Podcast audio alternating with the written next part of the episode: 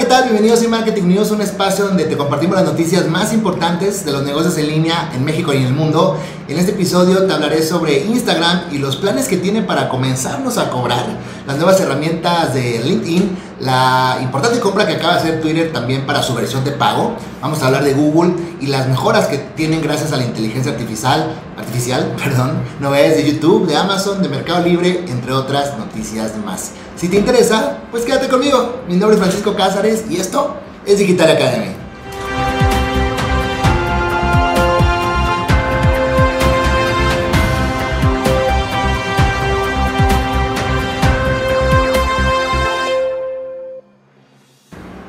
Arranquemos con las noticias más importantes de la semana sobre redes sociales. Arranquemos con LinkedIn, que está lanzando nuevas herramientas para impulsar el alcance de las publicaciones. En primer lugar, ha lanzado una nueva opción llamada Boost o Impulso.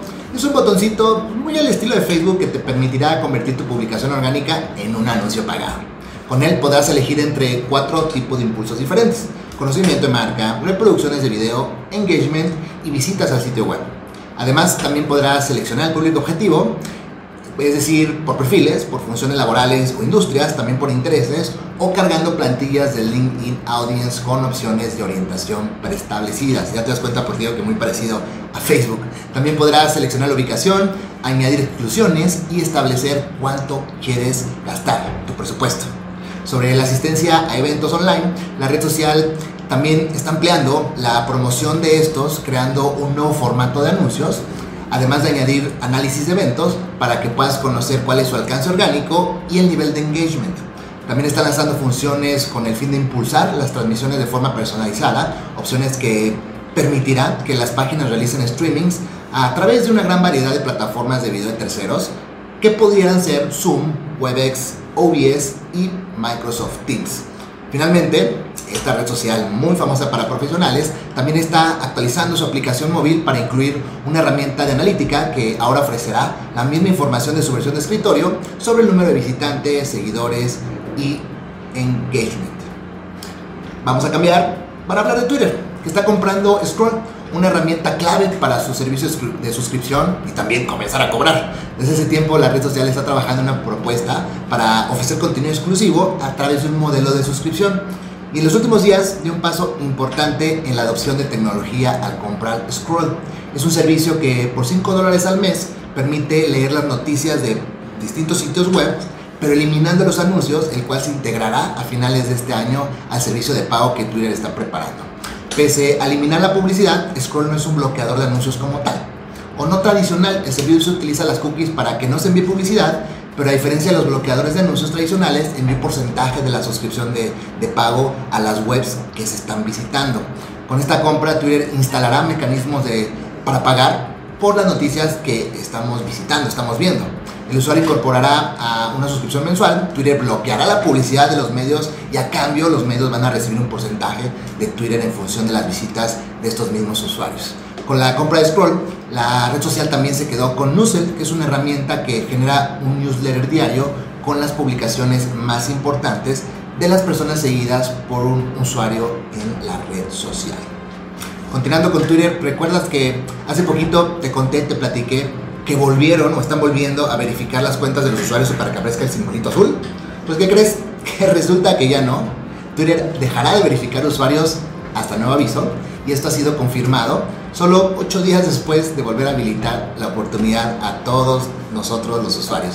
Eso sí, ha prometido retomarla en un futuro porque ahorita se ve la necesidad de hacer una pausa para poder valorar todas las peticiones que han recibido hasta el momento. Es decir, se le cargó la chamba a Twitter con tanta solicitud de verificación que van a tener que hacer un stop, pero solamente por algún tiempo. Ahora vamos a hablar de Instagram porque podría comenzar a cobrarnos. Vamos a tener que pagarle a Instagram y también está pensando en impulsar los coleccionables digitales, digitales NFT. El director ejecutivo de Instagram ha anunciado que se está analizando la posibilidad de introducir suscripciones pagadas en esta red social y que también está interesada en el mercado de los tokens no fungibles, NFT por sus siglas en inglés. Pese a que Instagram ha sido durante mucho tiempo un hogar para influencers, pues no fue hasta el año pasado que comenzó a ofrecerles pues algunas formas de ganar dinero directamente desde la aplicación. En palabras del propio Adam, así se llama este director, pues poder suscribirse a un contenido único o exclusivo será más agradable para los seguidores que ver anuncios publicitarios. Las suscripciones pagadas permitirán a los influencers de Instagram vender acceso a contenido exclusivo, similar a lo que ocurre en plataformas como Patreon, Twitter, YouTube o incluso OnlyFans. Además, Moseri no descartó la creación de un fondo de decenas de millones de dólares para pagarle a las personas para que estén desarrollando contenido original en esta red social. Pero Instagram también es interesado en los coleccionables digitales NFT. Según Adam Mosseri, esa plataforma es a menudo pues, muy elegida por los artistas de tokens no fungibles para exhibir sus trabajos y dijo estar bien bien emocionado con la idea de poder implementar un proyecto en esta área, con este tipo de productos, con este tipo de coleccionables. Vayamos con ahora con noticias de Google, porque el buscador más importante del mundo está mejorando con inteligencia artificial las funciones de su buscador, de mapas y de compras. La famosa compañía ha compartido en su evento anual de desarrolladores los avances que ha tenido en inteligencia artificial aplicados a sus servicios más populares. Por ejemplo, ha implementado en su buscador la tecnología denominada Modelo Unificado Multitareas o MUM, con la que es capaz de entender preguntas completas que normalmente requieren múltiples búsquedas. Está basado en una arquitectura Transformer, así se le conoce, Transformer, pero es mil veces más potente. Ha sido entrenada en 75 idiomas y muchas tareas diferentes a la vez, lo que le permite desarrollar una comprensión más completa de la información y el conocimiento frente a los modelos anteriores. Asimismo, introdujo nuevos elementos en realidad aumentada en búsquedas deportivas que permitirán ver a través de la pantalla o incluso sobre el entorno real. Para ofrecer información útil y fiable, la compañía ha introducido en el buscador la función acerca de este resultado, que ofrecerá detalles sobre una página antes de que le des clic al resultado, como la descripción, cuándo se indexó por primera vez y si la conexión con esta página es segura. Acerca de Google Maps, ha mejorado el enrutamiento para reducir la posibilidad de que tengas que frenar bruscamente gracias al aprendizaje automático y los datos históricos de navegación gracias a una mayor personalización. Cuando el usuario busca cosas que hacer en los mapas, este destacará los lugares relevantes dependiendo la hora del día. Por ejemplo, pues cafeterías a la hora del desayuno o bares por la tarde-noche. Ya bien, estemos de viaje o no. Las mejoras introducidas en Live View, que es la navegación eh, eh, en el entorno real con la cámara del móvil permitirán explorar una zona y si el usuario quiere saber si una colonia está muy concurrida, bueno, va a poder saberlo de un vistazo cuando entre al servicio de mapas. Y falta una tercera mejora, que es en cuestión de su producto de compras. Este ha presentado el gráfico de compras mejorado por inteligencia artificial que aprovechará datos sobre los productos, sobre los vendedores, sobre las marcas, sobre las reseñas, la información de los productos y también el stock para ayudar al usuario a encontrar lo que está buscando. Realmente aquí la novedad está en que el usuario ahora puede hacer una captura de pantalla y Google lo va a mandar a Google Fotos para que Lens pueda comparar el artículo y mandar la información de inmediato para hacer un seguimiento, invitarlo a un, a un sitio web, a una tienda en línea que tenga este producto y pueda iniciar la compra. También la compañía ha anunciado la integración con Shopify, por lo que 1.7 millones de comerciantes presentes en esta plataforma podrán dar visibilidad a sus productos en Google, pero esto ya te lo había contado en otro episodio de eMarketing News hace algunas semanas. Ahora hablemos sobre YouTube, que está agregando un nuevo botón para facilitar la reproducción de los videos en bucle. Esta funcionalidad llevaba pues bastante tiempo rumorándose y solo era cuestión de tiempo para que hiciera acto de presencia. El botón de bucle permite que los usuarios no tengan que darle reproducir de manera constante cuando termina una canción o un video que quieren ver pues, en repetidas ocasiones. Eh, en Android esta característica se encuentra al pulsar los tres puntitos, ya sabes, el menú en la parte superior mientras reproducimos un video, mientras que en el ordenador, en la versión de escritorio, esta opción se encuentra en el menú que se abre cuando hacemos clic derecho mientras se reproduce un video. Sabemos que pues, Google siempre está haciendo mejoras en sus plataformas de videos y otros, otros productos, pero esas características pues, muchas veces pasan como desapercibidas por la mayoría de los usuarios. De hecho, la empresa no ha dado ningún tipo de declaración o publicación acerca de este botoncito del que acabo de comentarte. Vamos ahora a hablar de Amazon, que está comprando MGM. El gigante del comercio electrónico mundial anunció el pasado miércoles la compra del estudio de cine Metro Goldwyn Mayer, que es dueño de la franquicia de James Bond y lo compró por 8.450 millones de dólares que se convierte en la segunda mayor compra de su historia. Con esta operación Amazon está fortaleciendo su posición en el mercado de streaming que está liderado por Netflix y Disney Plus y con otros participantes como HBO, Apple TV, etcétera, etcétera.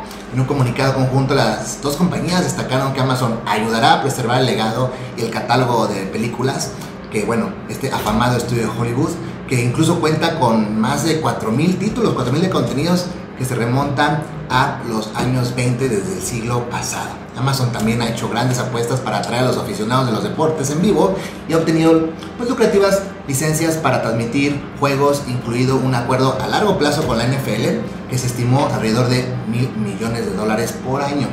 Tras confirmarse la noticia, las acciones de Amazon pues no elevaron muchísimo, apenas se aumentaron un punto 47%. Ahora vamos a hablar de WhatsApp que se rindió a sus cambios en la política de privacidad. Según se ha dado a conocer, Facebook ya no va a bloquear ni limitar las funcionalidades de la aplicación de mensajería, aunque los usuarios no acepten las nuevas condiciones de uso que quería imponer la compañía y que permitirán compartir los datos de los usuarios de WhatsApp con la red social. Tras las duras quejas y tras la huida de muchos usuarios, aplicaciones rivales como Telegram, Signal, pues WhatsApp emitió una breve nota en la que reconocía su cambio de criterio, pese a que había puesto eh, como límite para aceptar las nuevas condiciones el pasado 15 de mayo. Esta situación pues realmente podría cambiar en un futuro, pero desde la publicación se ha hecho eco de cómo el gobierno de la India, Turquía, Alemania ha protestado por la aplicación y esta, y esta política en particular.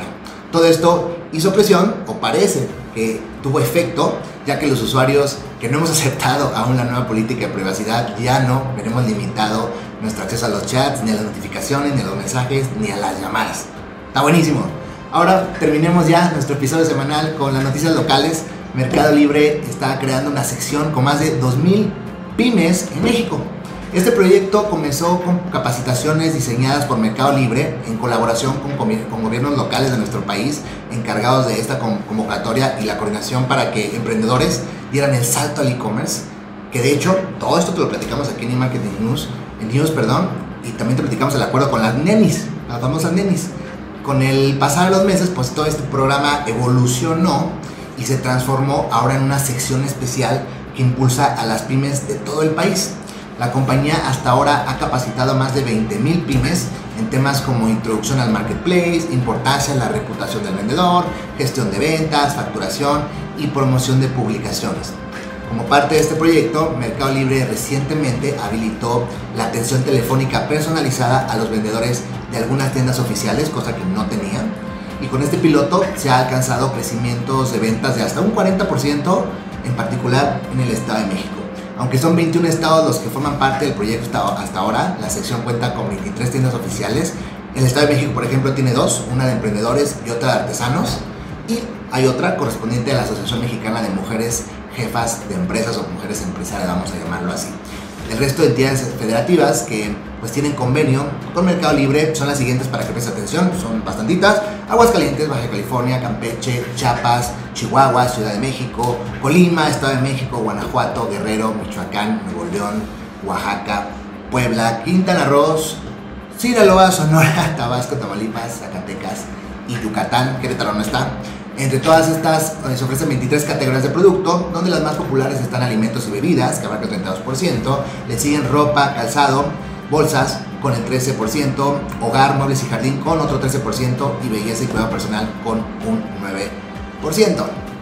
Bien, estas son todas las noticias por el día de hoy. Muchísimas, muchísimas gracias por ver el video. No olvides darle like si te gustó y suscribirte a nuestro, canal Digital Academy, que estoy seguro, estoy segurísimo que se va a convertir en tu nuevo canal de marketing digital favorito. Y por favor, aunque me trabe, no olvides que hoy es un día muy, muy excelente para comenzar a vender en internet. Nos vemos en el próximo capítulo, próximo episodio. Chao, chao.